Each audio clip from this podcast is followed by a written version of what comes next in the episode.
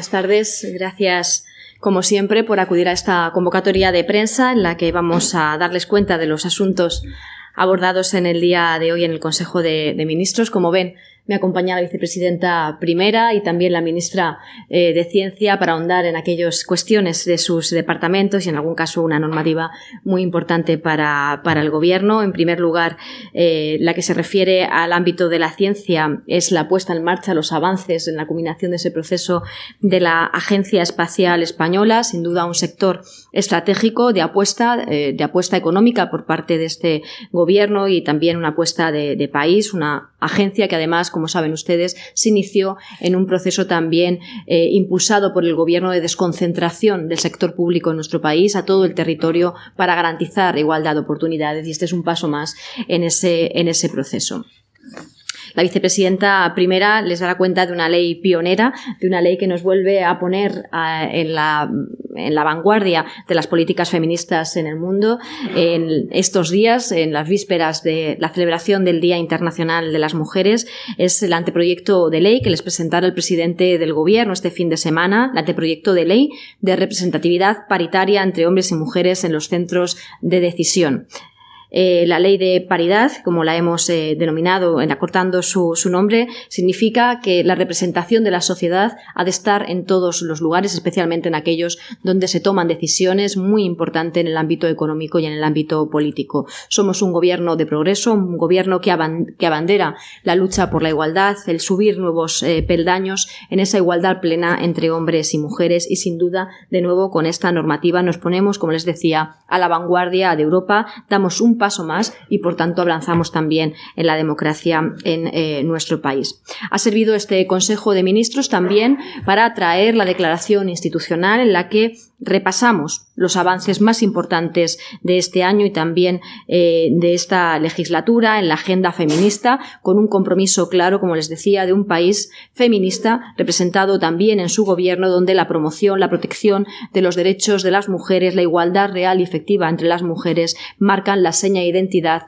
de la acción diaria del gobierno. Seguimos con retos pendientes, como es eh, la violencia de género y superar esta, esta violencia en la en las mujeres pero hemos avanzado mucho en lo que se refiere a avances socioeconómicos para las mujeres. La subida del salario mínimo interprofesional beneficiando al 60% de las personas que lo recibían, la reforma laboral que garantiza la entrada en el mercado laboral de las mujeres con mejores contratos de más calidad, la ratificación de los convenios de las trabajadoras del de, hogar, eh, los planes de igualdad, en definitiva, grandes avances que se han visto eh, subrayados en esta declaración institucional. Ha sido una, una legislatura de avances y hemos hecho también un informe valorando los avances de la acción política y normativa del Gobierno en esta legislatura. Como dato resumen de ese balance que después tendrán a su disposición, les diré que de las más de mil normas aprobadas eh, en el Consejo de Ministros durante este tiempo, el 25% de ellas han tenido un impacto positivo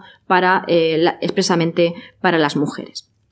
antes de ceder la palabra a la vicepresidenta para aproximarse a esta, a esta norma, destacarles eh, dos asuntos puntuales que hemos abordado también en el día de hoy, eh, muy particulares eh, por a quienes van dirigidos estos acuerdos, pero muy importantes cualitativamente por lo que representan. El primero de ellos es un acuerdo del Ministerio de Agricultura, un real decreto para la concesión de ayudas a la reposición de ganado de explotaciones afectadas por la viruela ovina y caprina de la que se han detectado en nuestro país 26 brotes. 13 de ellos en Castilla-La Mancha y otros 13 en Andalucía. Es una enfermedad que hacía tiempo no afectaba a nuestro ganado, pero entre otras adversidades que ha tenido que lidiar este gobierno también ha estado la de sofocar esta alerta sanitaria en el ámbito animal. Se ha resuelto notablemente y felicitar a las comunidades autónomas y a la gestión de sus consejerías de agricultura. El gobierno ha estado muy cerca de ellas, de las dos comunidades autónomas y especialmente del sector afectado. Hemos respondido rápidamente a eh, los agricultores en una primera línea de ayudas que se trataba de reponer eh, la pérdida de ese eh, ganado ovino eh, fundamental, fundamentalmente. Para ello, en esas indemnizaciones hemos invertido 5 millones de euros. Las aportaciones de estas ayudas son 50% Estado, 50% la comunidad autónoma. Y ahora, de lo que se trata con esta nueva línea de ayudas que hemos aprobado en el día de hoy es que las ganaderías, los agricultores y los ganaderos en este caso puedan reponer las, sus explotaciones y por tanto reponer el ganado que tuvo que ser sacrificado como consecuencia de esta enfermedad. Nos hemos comprometido a eh, transferir ayudas a estas comunidades autónomas en este ejercicio y en el próximo ejercicio para asegurar los niveles de renta y las posibilidades de continuar con el negocio de estos ganaderos. Como les decía, es un asunto muy eh, eh, particular, pero de gran incidencia en el sector, porque ha afectado a muchas ganaderías y que afecta al final a un sector estratégico para nuestro país, como es el agroalimentario. Fíjense, con este con esta enfermedad eh, se eh, condicionaba la producción, eh, y aquí hago gala de la tierra, se condicionaba la, producción de uno de los principales productos gastronómicos que marcan la esencia de la gastronomía española, como es el queso manchego, que en los últimos años además ha incrementado sus exportaciones. Por tanto, hemos intervenido en apoyo a un sector que es estratégico también, como el sector primario, el sector de la ganadería y también la industria agroalimentaria.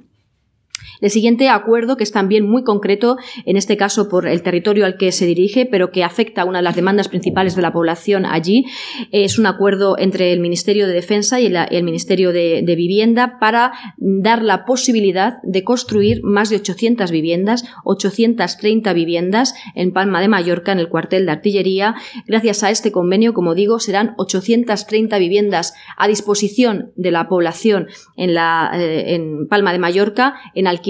o en adquisición a precio asequible, damos respuesta con este acuerdo a una de las principales demandas eh, de la ciudad y también de la comunidad autónoma y, por tanto, un motivo también de celebración por parte del Gobierno de España haber conseguido concretar este trámite burocrático para dar respuesta a una necesidad básica como es el acceso a la vivienda en un lugar eh, especialmente complicado como las Islas Baleares. A continuación, vicepresidenta, tienes la palabra.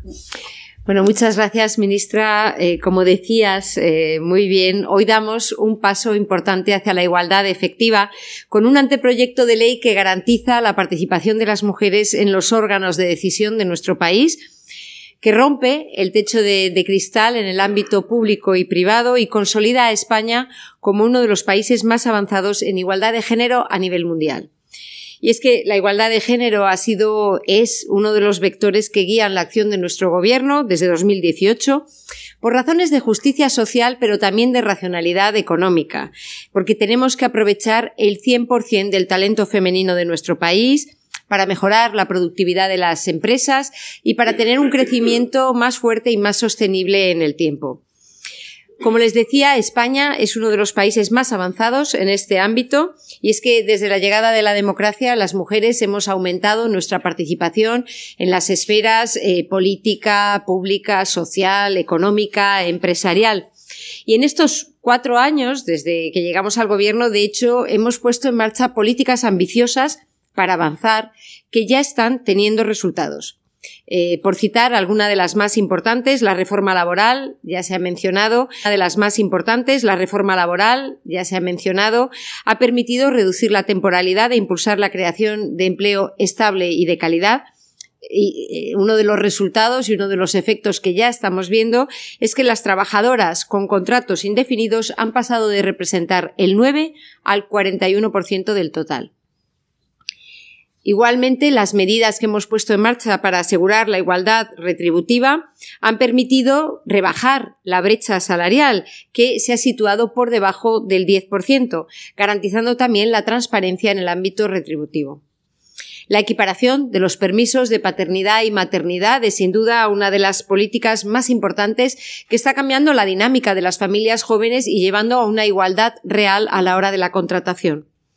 El ingreso mínimo vital protege especialmente a los hogares liderados por mujeres, que representan más del 99% de las familias monoparentales beneficiarias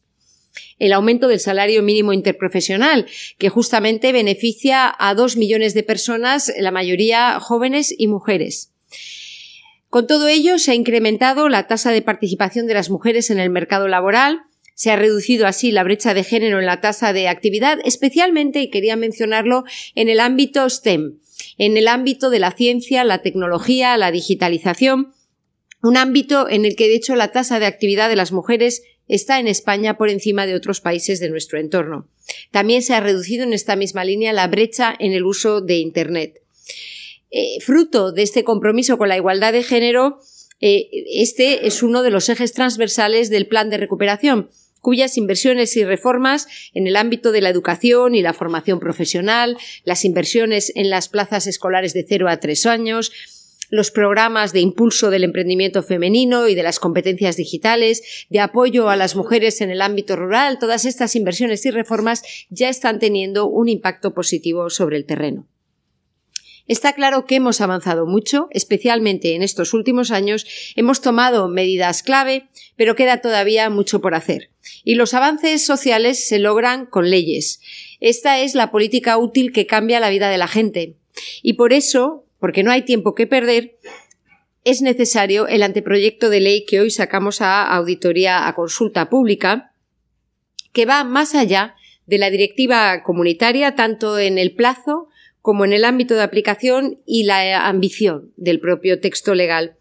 y establece el objetivo del 40% de participación femenina en los órganos de dirección y decisión públicos y privados, con un calendario realista. Las sociedades cotizadas deberán asegurar que sus consejos de administración al menos tienen un 40% de consejeros del sexo menos representado antes del 1 de julio de 2024. En los puestos de alta dirección deberán velar y ajustar los procesos de selección para que se alcance también este objetivo. Cabe recordar que en este momento la presencia de mujeres en los consejos de administración de las sociedades cotizadas en España no llega al 30% y está por debajo del 20% en el caso de los puestos de alta dirección. Esta nueva regulación se aplicará además a las grandes empresas no cotizadas, aquellas con más de 250 trabajadores, una cifra anual de negocios superior a 50 millones de euros. Dado el diferente punto de partida con respecto a estas sociedades, se da un plazo adicional hasta julio de 2026 para que dispongan de un tiempo suficiente para adaptarse. También se establece este objetivo para los colegios profesionales, así como los jurados de premios o reconocimientos públicos. En el plano político, las candidaturas electorales deberán tener una composición paritaria de hombres y mujeres mediante listas cremallera, y finalmente se dispone que el Gobierno de España tendrá también que regirse por el, principio de presencia equilibrada de mujeres y hombres. Es un principio que cumple con creces nuestro Gobierno, pero que no puede depender de la discrecionalidad del presidente o de la presidenta del Gobierno en cada caso. En conclusión, con este anteproyecto de ley pasamos de las recomendaciones, los principios, las buenas prácticas que estaban vigentes hasta ahora a establecer obligaciones que permitan alcanzar y consolidar una igualdad de género efectiva en los ámbitos de decisión política y económica. Este es sin duda el, anteproyecto de ley más importante que, sacamos a audiencia eh, eh, después de este Consejo de Ministros, pero simplemente, eh, porque se trata también de un tema que afecta mucho a los ciudadanos, quiero señalar que también se publica hoy para audiencia pública la transposición de la directiva comunitaria para mejorar la protección de las víctimas de accidentes de tráfico un anteproyecto de ley que va a agilizar los pagos, eh, va a actualizarlos según el IPC y ampliar, entre otras medidas, eh, la cobertura del consorcio de compensación de seguros. Como decía antes, política útil que mejora la vida de la gente. Gracias, presidenta. Gracias, ministra. Gracias, vicepresidenta. Muy buenos días a todos y a todas. Hoy hemos aprobado también en el Consejo de Ministros el Real Decreto por el que se aprueba el Estatuto de la Agencia Espacial Española, a propuesta del Ministerio de Ciencia e Innovación, del Ministerio de Defensa y del Ministerio de Hacienda y Función Pública. Este organismo estatal, que va a tener la sede en Sevilla, va a servir para garantizar la acción estratégica en un sector clave y desde luego en un sector con un gran compromiso del Gobierno de España que es el ámbito espacial un sector que para nosotros es estratégico tanto desde el punto de vista de su desarrollo tecnológico como del uso de los distintos servicios que se ofrecen en el espacio eh, del espacio. Eh, ámbitos como la seguridad, la observación de la Tierra, la geolocalización o, por ejemplo, las telecomunicaciones. Estamos, por tanto, con estos estatutos ante la Agencia Espacial Española, un proyecto de país, una apuesta decidida del Gobierno de España por un sector que es clave, que genera oportunidades, que genera empleo de calidad, un ámbito que es prioritario y estratégico imprescindible para ayudar y proteger a nuestra sociedad en campos tan diversos como la ciberseguridad, la navegación, la lucha contra el cambio climático, la medicina eh, de precisión, la agricultura de precisión o la monitorización de fenómenos como las sequías, el propio volcán eh, que tuvimos en La Palma o los incendios. El espacio a día de hoy se considera un espacio de oportunidades. Eh, para nosotros, desde luego, es una prioridad de país para ello creamos esta agencia y la dotamos con un presupuesto inicial de más de 700 millones de euros en este primer año. Para que se hagan una idea de la magnitud de lo que supone este presupuesto,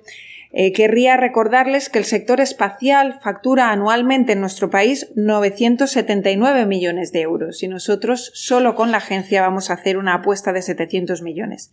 Además, vamos a incorporar 75 personas no digo puestos de trabajo, digo personas, porque son personas que ya están trabajando en los distintos ministerios con un perfil de altísima cualificación y profesionalización, con una trayectoria reconocida eh, a nivel profesional que nos ha llevado ahora como país ya a estar en el podio de los países de Europa en el liderazgo espacial. Con la creación de este organismo estatal cumplimos con uh, dos mandatos del Ministerio de Ciencia e Innovación que demuestran responsabilidad con los compromisos políticos adquiridos, solvencia en la ejecución de los proyectos que coordinamos, ambición y respuesta a una reclamación histórica. Por una parte, cumplimos con el PERTE aeroespacial y con la Estrategia de Seguridad Nacional, en el que se reflejaban en ambos la creación de esta agencia con el objetivo de garantizar la acción estratégica, la sostenibilidad, la continuidad y sobre todo la coordinación de las distintas actuaciones y políticas impulsadas por el conjunto del Gobierno en el sector espacial. Y por otra parte, también cumplimos y en un tiempo récord con la Ley de la Ciencia que autorizaba la creación de esta agencia. Eh, quiero recordarles que la Ley de la Ciencia se aprobó hace seis meses, en septiembre, que daba como fecha y como obligación un año para la creación de la agencia, por tanto nos hemos adelantado seis meses a ese compromiso. Y por último, también cumplimos con un compromiso del Gobierno de España, que es ese plan de descentralización y de, por tanto, ofrecer oportunidades desde entidades del Estado a toda España, porque como sabéis, esta agencia va a tener su sede en Sevilla. Aprovecho también para informar del desarrollo de uno de los proyectos eh, estratégicos para la recuperación y la transformación económica de nuestro país, que es el PERTE Aeroespacial, donde se eh, imbrica eh, la Agencia Espacial Española y que tiene tres elementos que me gustaría destacar. Uno es la alta ejecución que llevamos del PERTE y su distribución territorial de los recursos. El segundo es que este PERTE nos está ayudando efectivamente a fortalecer un sector estratégico y transformador. Y el tercero es la posición que eh, a, través de este PERTE estamos tomando en el ámbito internacional como país. En primer lugar, estamos ante un PERTE que crece. Aquí le quiero agradecer muchísimo a la vicepresidenta primera que ha ido alimentando este PERTE. Hemos pasado de los 2.100 millones iniciales de inversión pública a los 2.315 que ahora mismo ya manejamos y 300 más que vamos a incorporar gracias a la adenda del plan de recuperación. En segundo lugar, es un PERTE que va a muy buen ritmo. Se han movilizado ya en estos momentos el 82% de los recursos que tiene disponibles este PERTE eh, y estamos en el ecuador de su calendarización. Por tanto, marchamos a buen ritmo. Y por último, es preciso resaltar cómo nuestra posición internacional con el desarrollo del PERTE ya va obteniendo los primeros resultados y casos de éxito. Un claro ejemplo de ese posicionamiento nuevo de España en Europa en relación con la relación que tiene España con la Agencia Espacial Europea es eh, la aparición de estos dos nuevos astronautas en nuestro país, Pablo Álvarez y Sara García. Hacía 30 años que nuestro país no tenía un nuevo astronauta desde eh, el eh, astronauta y anterior ministro Pedro Duque, dos jóvenes con gran talento que tienen la oportunidad de demostrar ese talento en el espacio gracias a la apuesta sin precedentes en el sector aeroespacial del gobierno del presidente Pedro Sánchez. De igual modo, somos referencia en algunos ámbitos que queremos incluso liderar y ser los primeros en Europa. Les hablo, por ejemplo, de una licitación que está abierta, que vamos a cerrar ahora en el mes de marzo, por 45 millones de euros, para el desarrollo de un lanzador de microsatélites. Eh, los que saben un poco del espacio saben que el futuro del espacio pasa por los microsatélites y, por tanto, de estos lanzadores. Esta tecnología no existe en Europa. No hay ningún país en Europa que haya desarrollado la tecnología de un lanzador de pequeños satélites y nosotros estamos ahora en la licitación para que sea España precisamente quien lidere ese futuro comercial y dar otros ejemplos de la pujanza de las empresas españolas en este sector gracias precisamente al georretorno que ofrece la inversión que hacemos en la ESA. Por ejemplo, una empresa española, GMV, ha conseguido por primera vez un importante contrato para el desarrollo del nuevo sistema de posicionamiento en Australia y en Nueva Zelanda por 180 millones de euros. O la misión Arrakis, que por primera vez lidera España, que es una misión de 200 millones de euros de la Agencia Espacial Europea. O la empresa vasca AVS, que ha ganado el concurso para desplegar la mano robótica de la misión de la ESA a Marte para recoger las muestras de Marte del rover Perseverance. Concluyo. Favorecer y potenciar el sector aeroespacial con acciones como la creación de la Agencia Espacial Española implica también proteger e invertir en el bienestar de la ciudadanía. Con esta acción y con las distintas acciones del PERTE aeroespacial y los distintos PERTES que estamos desplegando, contribuimos también a cambiar el modelo productivo de este país. Ya lo ha dicho antes la vicepresidenta, pero me gustaría volver a repetir porque nos enorgullece mucho que uno de cada cuatro nuevos empleos que se están generando en nuestro país desde el año 2020 es en actividades relacionadas con la ciencia y con la innovación. Y además también es un motivo de orgullo que en este crecimiento sin precedentes del sector de la ciencia y de la innovación vayan al mismo ritmo los hombres y las mujeres, por tanto, también están teniendo impacto positivo tanto la reforma laboral como la nueva ley de la ciencia que incluye la perspectiva de género y le da seguridad jurídica a toda la ley. Por tanto, también con la ley de la ciencia íbamos ya adelantando partes de esta nueva ley de paridad que hoy impulsamos desde el Consejo de Ministros. En definitiva, cada día y en cada Consejo de Ministros nuestro empeño va dirigido en mejorar la vida de nuestros compatriotas y en asegurar su presente y garantizar un legado para el futuro, sobre todo de nuestros jóvenes. Muchas gracias, eh, ministra.